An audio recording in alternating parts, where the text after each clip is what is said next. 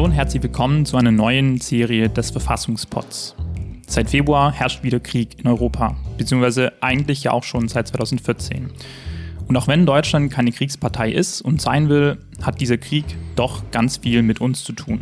Gefühlt viel unmittelbarer und direkter als alle Kriege der vergangenen Jahrzehnte. Landesverteidigung, Bündnisfall, Bundeswehr. Das alles ist seit Februar, seit dem russischen Angriff auf die Ukraine, plötzlich fürchterlich aktuell und relevant und gegenwärtig geworden. Wir vom Verfassungsblock interessieren uns für die Verfassung. Und das heißt in diesem Zusammenhang für die Wehrverfassung. Im Grundgesetz findet sich der normative Rahmen dafür, was das eigentlich bedeutet. Deutschland führt Krieg oder bedeuten würde. Und während Meinungsfreiheit, Versammlungsfreiheit, Religionsfreiheit quasi zum verfassungsrechtlichen Alltag gehören, bekommt die Wehrverfassung für gewöhnlich nicht ganz so viel Aufmerksamkeit ab. Ja, und deshalb haben wir uns auf die Suche begeben nach diesem normativen Rahmen. Wir wollten wissen, wie gut gerüstet sind wir eigentlich in diesen unfriedlichen Zeiten, verfassungsrechtlich. Mit zahlreichen ExpertInnen haben wir wieder gesprochen und wir haben dieses selten bereiste Rechtsgebiet durchstreift, haben seine Konturen nachgezeichnet und seine Entwicklung und auch seine Lücken für die Gegenwart und für die Zukunft angeschaut. Und das Ergebnis präsentieren wir wieder in einer Podcast-Reihe. Wir, das sind Max Steinbeiß. Und mein Name ist Jochen Schlenk. Und wenn Sie uns unterstützen wollen, wenn Sie diesen Podcast gerne hören, wenn Sie das interessant und wissenswert halten, was wir hier machen, dann wären wir sehr dankbar dafür, wenn Sie uns entsprechend unterstützen würden. Das können Sie auf der Plattform Steady machen, wo Sie uns unter dem Begriff Verfassungsblog finden.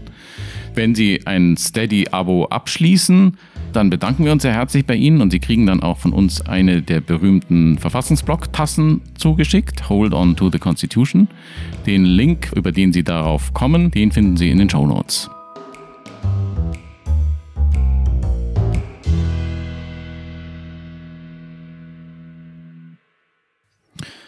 Ja, in Europa ist Krieg und Deutschland ist irgendwie dabei. Bis vor kurzem hätte das noch wie so ein Gruselmärchen geklungen, aber heute tut es das eben nicht mehr. Max, was ist denn der rechtliche Rahmen? Wann darf Deutschland eigentlich überhaupt ähm, in den Krieg ziehen und was darf dann die Bundesrepublik?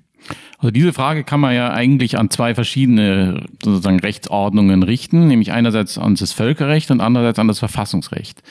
Was das Völkerrecht betrifft, da gilt erstmal, dass es halt ein generelles Gewaltverbot gibt. Das ist der Rahmen, den die UN-Charta allen Mitgliedstaaten der Vereinten Nationen vorgibt.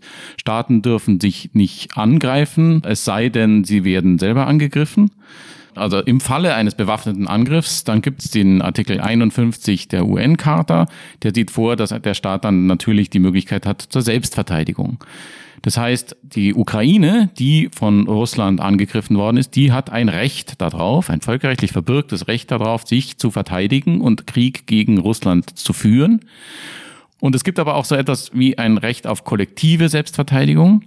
Und auf Grundlage dieses Rechtes könnte tatsächlich Deutschland mit Zustimmung der Ukraine natürlich der Ukraine solidarisch zur Seite stehen und dann sich an dem Krieg gegen Russland beteiligen. Jedenfalls was das Völkerrecht betrifft. Jetzt ist aber das Völkerrecht das Recht, das Deutschland informiert, was Deutschland im Verhältnis zu anderen Staaten darf und nicht darf, was aber Deutschland sich selber und uns allen als seinen Staatsbürgerinnen schuldig ist, das verrät das Völkerrecht nicht, das regelt das Verfassungsrecht. Und die Norm im Grundgesetz, die darüber Auskunft gibt, das ist der Artikel 87a.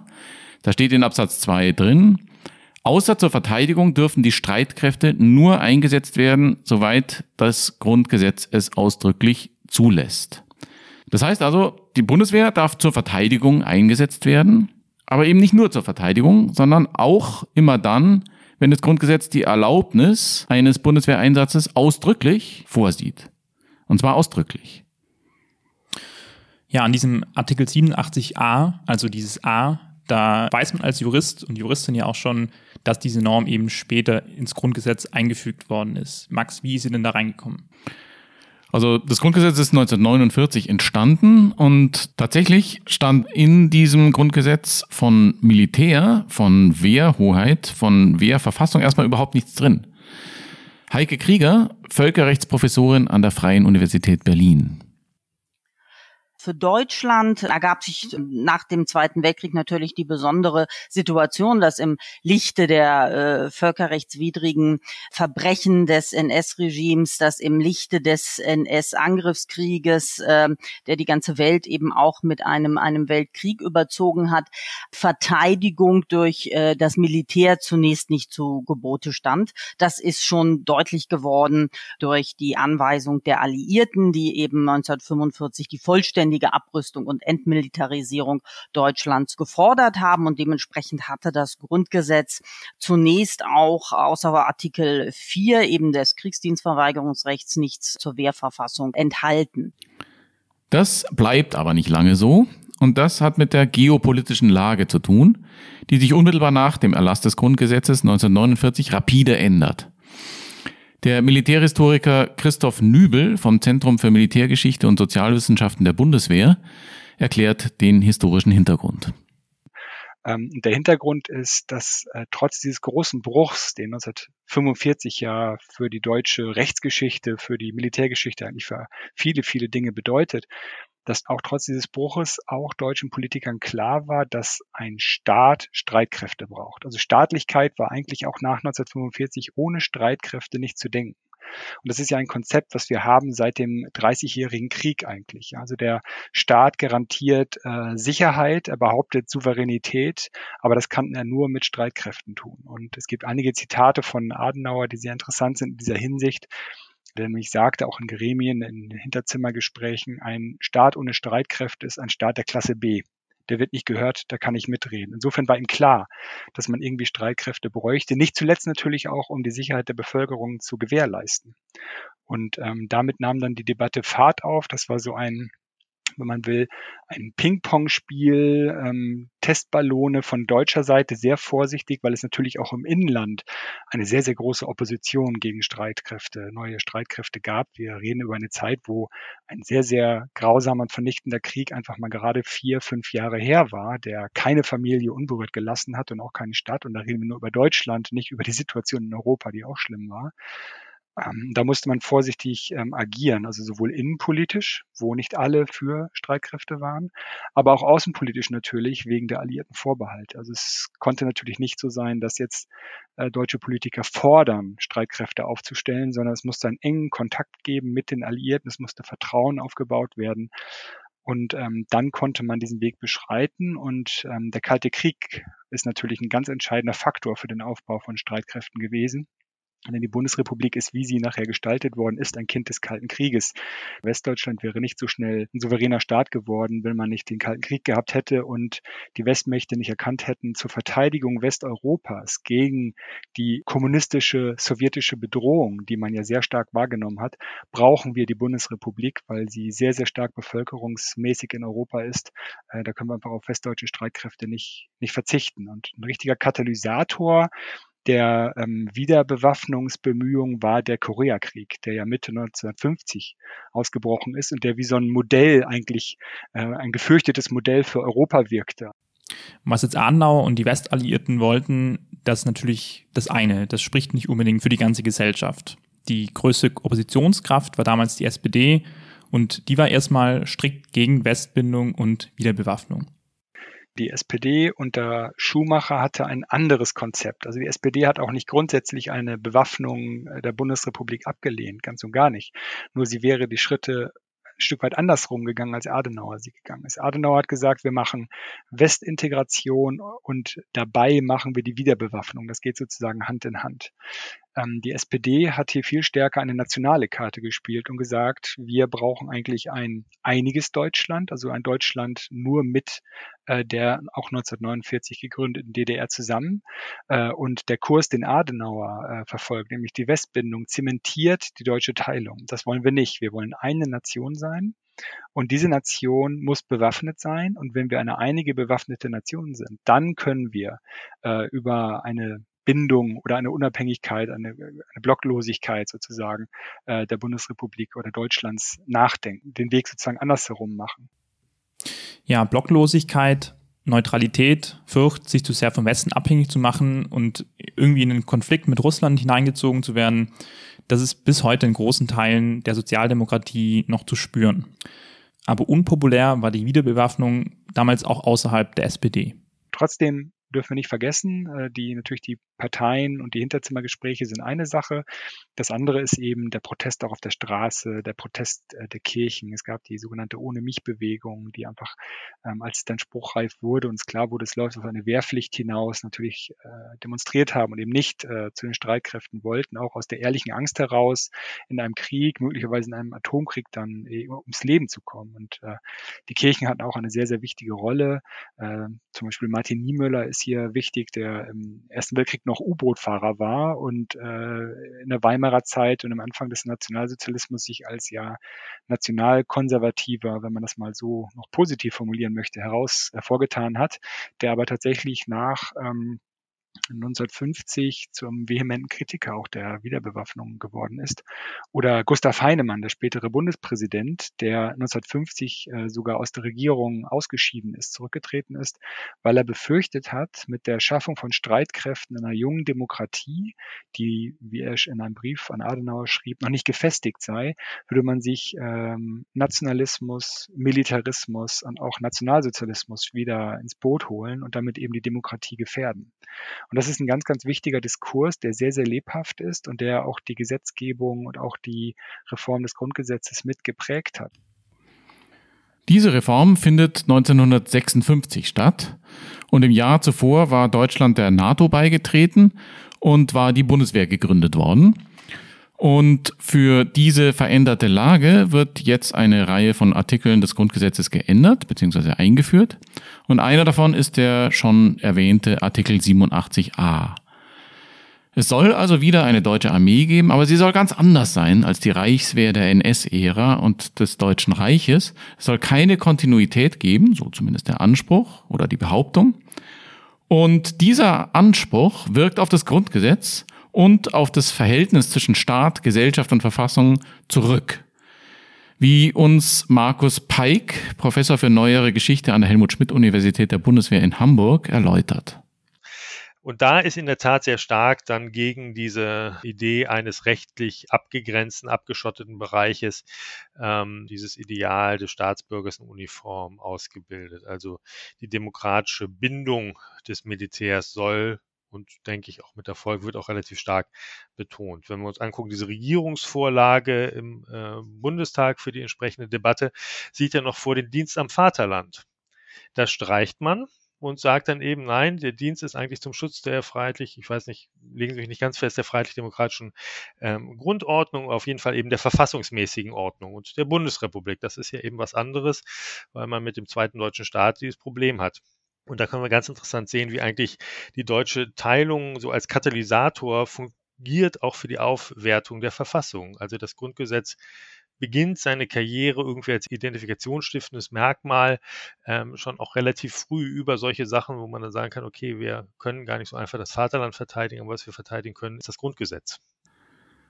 Auch die Art und Weise, wie die Bundeswehr aufgebaut ist und wie sie arbeitet, soll sich von der autoritären und totalitären Vergangenheit unterscheiden, so Markus Peik. Und wir sehen dann auch in diesem Wiederbewaffnungsgesetz ähm, äh, verschiedene verfassungsrechtliche Aspekte, die eigentlich neu sind in der Geschichte der äh, deutschen Wehrverfassung, wie eben zum Beispiel diese Sicherung der Grundrechte der Soldaten. Das war vorher auch äh, deutlich eingeschränkt. Äh, die Frage des Oberbefehls ist umstritten. Soll der Präsident der Bundespräsident das wieder sein, als vielleicht sozusagen unpolitischer Repräsentant des ganzen Staates, der Gesamtheit, oder soll es eben dann doch ein politisch äh, sehr viel profilierterer Oberbefehlshaber sein, wie eben der Bundeskanzler, ne? und der sich gestützt auf dann, äh, den Bundestag, also man entscheidet sich bekanntlich für Letzteres. Auch der Gedanke des Parlamentsheeres, der ja später in aller Munde ist, ist hier angelegt. Das betont man zwar noch nicht so stark, aber man sieht ja durch verschiedene ähm, Einzelmaßnahmen, dass der Bundestag stark beteiligt wird. Über den Haushaltsplan hat er einen Einfluss. Der Verteidigungsausschuss ist ein sehr starker äh, Einfluss. Es gibt diese neue Institution des Wehrbeauftragten äh, und letztendlich auch die Feststellung des Verteidigungsfalles ist etwas, was der Bundestag mit beschließt. Also insgesamt starkes Bemühen, keine extra konstitutionellen Bezüge, keine äh, Referenzen auf irgendetwas außerhalb des Grundgesetzes zuzulassen, sondern durchgängige Bindung an die ja damals noch westdeutsche Verfassung. Aus Sicht eines Teils des politischen Spektrums ist die Wehrverfassung damit aber immer noch nicht vollständig. Es fehlen nämlich Regeln für den Notstand, also die sogenannte Notstandsverfassung. Und dieser Teil, der wird 1968 zu einem großen Konfliktthema. Dazu der Militärhistoriker Christoph Nübel. Und die Notstandsgesetze sind natürlich keine genuine Diskussion von 1968, wo sie endlich durch den Bundestag gehen, sondern die Notstandsgesetze werden seit den 1950er Jahren diskutiert. Äh, die Idee ist, dass äh, der Notstands- und Krisenfall, also wir reden hier von Naturkatastrophen, aber auch von Aufständen und Kriegen, ähm, dass das irgendwie von bundesdeutscher Gesetzgebung abgedeckt werden muss. Denn bis zu einer gesetzlichen Regelung ähm, solcher Fälle lag der Vorbehalt für solche Fälle, also Aufstände, Krisen, so etwas, noch bei den äh, Westalliierten. Ähm, und es war auch Teil des Deutschlandvertrages, dass das eben sozusagen alliierter Vorbehalt ist bis zu einer deutschen eigenen Regelung. Und so gab es tatsächlich auch die Überlegung, um auch Souveränität zurückzugewinnen, irgendwie eine Notstandsverfassung, so hieß es dann ja auch, zu erlassen. Man kann sich das gut vorstellen. Das Thema war natürlich nach den Erfahrungen der Weimarer Zeit war das extrem kontaminiert mit den Aufständen, Putschversuchen der 20er Jahre, dem Notverordnungsrecht des Reichspräsidenten und natürlich der düsteren Rolle der Reichswehr.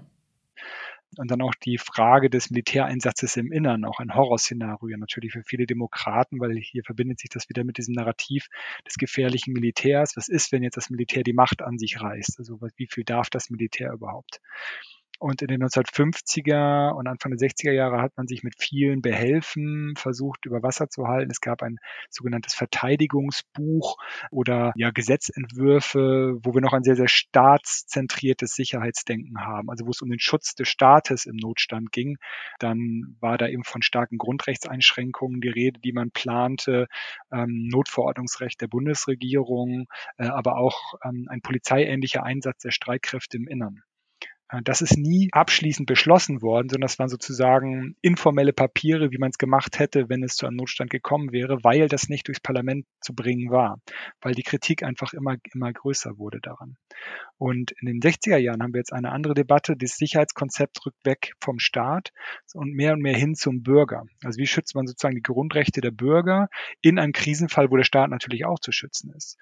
Und dann bringt eben 1968 den Durchbruch und die Notstandsverfassung wird verabschiedet und da ist eben der Militäreinsatz im Innern sehr, sehr starken Vorbehalten äh, unterworfen. Also Militär darf angefordert werden im Krisenfall, also stellen wir uns einfach mal so ein, ein Hochwasser vor, äh, wie es auch die Sturmflut in Hamburg war 1962. Da hat äh, Helmut Schmidt, der spätere Verteidigungsminister und Bundeskanzler, letztlich außerhalb der Verfassung gehandelt, als er die Bundeswehr zur Hilfe gerufen hat, denn das war rechtlich nicht, äh, nicht abgedeckt, dieser Einsatz. Ähm, also im Krisenfall darf jetzt die Bundeswehr äh, zum Einsatz kommen, im, im Katastrophenfall und im Kriegsfall natürlich auch. Und im Krisenfall, im Falle von Aufständen im Innern, eben nur unter sehr, sehr starken Vorbehalt, nämlich nur, wenn die freiheitliche demokratische Grundordnung in der Bundesrepublik gefährdet ist und wenn Polizeikräfte nicht ausreichen, um Störer Aufständische in Schach zu halten. Nur dann darf militärische Gewalt zum Schutz von zivilen Objekten oder zum Vorgehen gegen äh, Aufständische ähm, eingesetzt werden. So der Historiker Christoph Nübel vom Institut für Militärgeschichte der Bundeswehr. Von dieser Notstandsverfassung ist nie Gebrauch gemacht geworden, musste es Gott sei Dank auch nicht. Und das hatte auch politische Gründe auch trotz dieser im Vergleich zu den Konzepten der 50er doch recht moderaten Idee der Notstandsverfassung von 1968 hat es natürlich erheblichen ähm, Protest dagegen gegeben. Und da sehen wir eben diese Brisanz auch der Frage vom Militär in der Bundesrepublik. Ähm, und tatsächlich hat das äh, Bundesministerium des Innern, was federführend war für die Notstandsverfassung, danach erstmal tatsächlich verordnet eine Schweigezeit. Also nicht mehr über die Notstandsverfassung zu reden, nichts zu machen, Ruhe zu bewahren, bis das Thema vergessen ist in der Öffentlichkeit. Und daran ist sich tatsächlich gehalten worden. Wenn wir jetzt auf das Militär selber schauen, ist natürlich äh, im Militär evaluiert worden, okay, was müssen wir jetzt können, äh, um im Innern eventuell eingesetzt zu werden. Äh, da hat man auch sehr stark äh, rechtsstaatlich äh, argumentiert und gesagt, es gibt eben sehr, sehr hohe Hürden, bis man eingesetzt werden dürfte. Ähm, und interessanterweise, wenn man sich die militärische Führungsschicht im Bundesministerium der Verteidigung anschaut, die war auch froh, dass das Militär nur im äußersten Notfall wenn die Polizeikräfte nicht mehr ausreichend äh, eingesetzt werden müsste. Denn ähm, so etwas bedeutet natürlich unglaubliche Friktion, wenn Deutsche gegen Deutsche auf der Straße gegeneinander ähm, stehen. Und das müssen sie letztlich irgendwie auch ausbilden und üben. Und dafür haben sie sehr wenig Kapazitäten, denn sie müssen ja eigentlich schon den Krieg üben. Und Krieg üben ist was ganz anderes als Einsatz im Innern gegen Aufständische üben. Darum war die militärische Spitze äh, eigentlich auch abgeneigt, weitere Kompetenzen zu bekommen im Notstandsfall. Die haben sich eher auf den, auf die Bündnis- und Landesverteidigung konzentriert. Womit wir wieder bei Artikel 87a wären, also der Norm, in der drin steht, dass die Bundeswehr außer in speziell normierten Fällen, wie dem Notstand, nur zur Verteidigung eingesetzt werden darf. Verteidigung. Das war es, worauf sich die Bundeswehr bis 1990 zu konzentrieren hatte, was aber genau wie die Notstandsverfassung immer nur theoretisch blieb und nie praktisch wurde. Der Hamburger Historiker Markus Peik. Ich denke, die Bundeswehr der 60er, 70er, 80er Jahre war natürlich auch eine Armee im Kalten Krieg, wo, glaube ich, so ein bisschen der unausgesprochene Konsens auch war, die Gefahr ist der Atomkrieg, aber dass wir konventionell äh, angegriffen werden und uns verteidigen müssen, das halten wir nicht so für realistisch an. Ich glaube, das prägte so ein bisschen auch die, die Mentalität innerhalb der Bundeswehr beziehungsweise auch das Verhältnis dann zur Gesellschaft. Also es ist eine riesige Behörde, eine riesige Organisation, die aber eigentlich auch ähm, im Wesentlichen in den Kasernen sitzt, äh, die natürlich äh, über die Wehrpflicht große Teile der Gesellschaft erreicht, aber natürlich auch nur eine sehr begrenzte und das Wissen im Grunde genommen auch nur sehr begrenzte äh, Möglichkeiten hat. Was sagt nun Artikel 87a Grundgesetz zur gegenwärtigen Situation in der Ukraine? Deutschland will sich am Krieg in der Ukraine nicht beteiligen, aber for the sake of the argument könnten wir auf Grundlage unserer Verfassung die Ukraine in diesem Konflikt überhaupt militärisch unterstützen. Dazu die Berliner Völkerrechtsprofessorin Heike Krieger.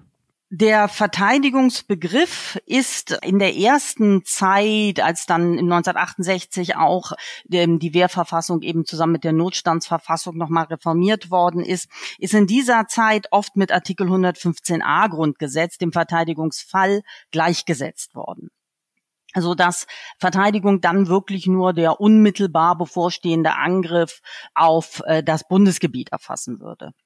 Diese enge Ansicht ist aber insofern auch vielleicht im Laufe der Zeit doch klar zurückgewiesen worden. 115a ähm, hat einen besonderen Zweck, nämlich die Notstandsverfassung in Kraft zu setzen mit erheblichen Grundrechtskonsequenzen, mit erheblichen Konsequenzen für das Staatsorganisationsrecht. Das ist ein anderes Regelungsziel, als es 87a hat. Insofern muss der Verteidigungsbegriff in 87a eigenständig gelesen werden.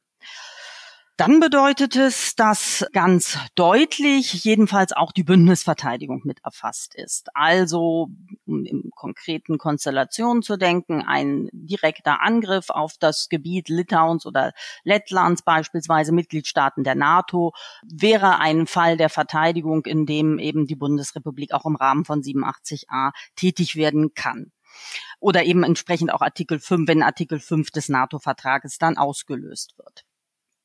Problematisch und umstritten ist die Frage, wie es mit dem Selbstverteidigungsrecht nach Artikel 51 der UN-Charta ist.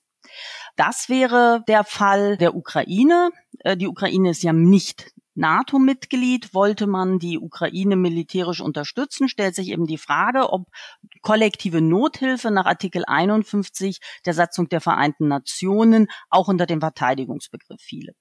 Das bestreiten manche Stimmen, weil sie eben sagen, Nothilfe ist per se keine Verteidigung. Aber viele andere weisen meines Erachtens zu Recht darauf hin, dass ähm, die Nothilfe nach 51 enge Parallelen zum Bündnisfall zeigt. Denn auch der Bündnisfall ist völkerrechtlich betrachtet ebenso ein Fall der Nothilfe nach Artikel 51. Und wenn man sieht, dass das im Grunde die gleiche Konstellation ist und wenn man auch bedenkt, dass Artikel 5 des NATO-Vertrags ja nicht zur Verteidigung verpflichtet, also nicht dazu verpflichtet, militärische Maßnahmen für einen anderen Staat äh, zu ergreifen, ähm, dann spricht eigentlich nichts dafür, das kategorial zu unterscheiden, sondern dann ist dieser Fall des äh, kollektiven Ausübung des kollektiven Selbstverteidigungsrechts auch ein Fall der Verteidigung, zumal die UN-Charta eben mit ihrem System kollektiver Sicherheit einfach auch auf die Solidarität der Staatengemeinschaft angewiesen ist, um überhaupt funktionieren zu können. Apropos Bündnisverteidigung. Wovon wir jetzt überhaupt noch nicht gesprochen haben, ist die andere Norm im Grundgesetz, die als Rechtsgrundlage für Bundeswehreinsätze dient und eigentlich seit 30 Jahren die zentrale Rechtsgrundlage dafür ist. Das werden wir in der nächsten Folge dieses Podcasts tun, in der es dann um Out-of-Area-Einsätze, um Terrorbekämpfung und um die Wehrverfassung seit dem Ende des Kalten Krieges gehen wird. Ja, bis dahin, ganz vielen Dank fürs Zuhören, bleiben Sie dabei und bitte vergessen Sie nicht, uns auf Steady zu unterstützen. Den Link dafür finden Sie wie gesagt in den Show Notes.